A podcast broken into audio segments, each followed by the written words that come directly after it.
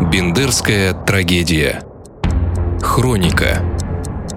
Час за часом. 19 июня, 21.00. К зданию Бендерского исполкома из Тирасполя прибыл отряд из 21 казака атаманской сотни и еще 10 человек из управления Черноморского казачьего войска.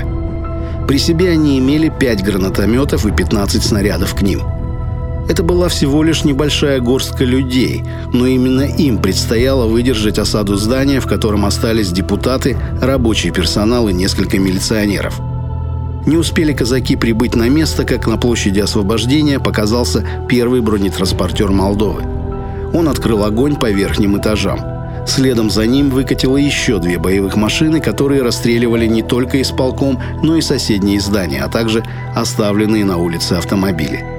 Улучив момент, когда техника противника откатила на перезарядку, казаки сами перешли в наступление.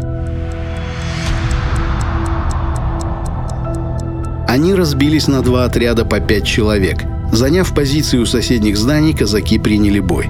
Под прикрытием отряда походного атамана Семена Дреглова второй группе бойцов удалось уничтожить два БТРа. Однако дальнейшая атака захлебнулась под огнем снайперов. В сторону казаков было брошено две гранаты. Одну Семен Дреглов успел отшвырнуть в сторону, другая разорвалась прямо у него в руках. Все бойцы из отряда походного атамана погибли, но им удалось задержать отряды опоновцев. Вскоре стрельба возобновилась и фактически больше не прекращалась ни на минуту.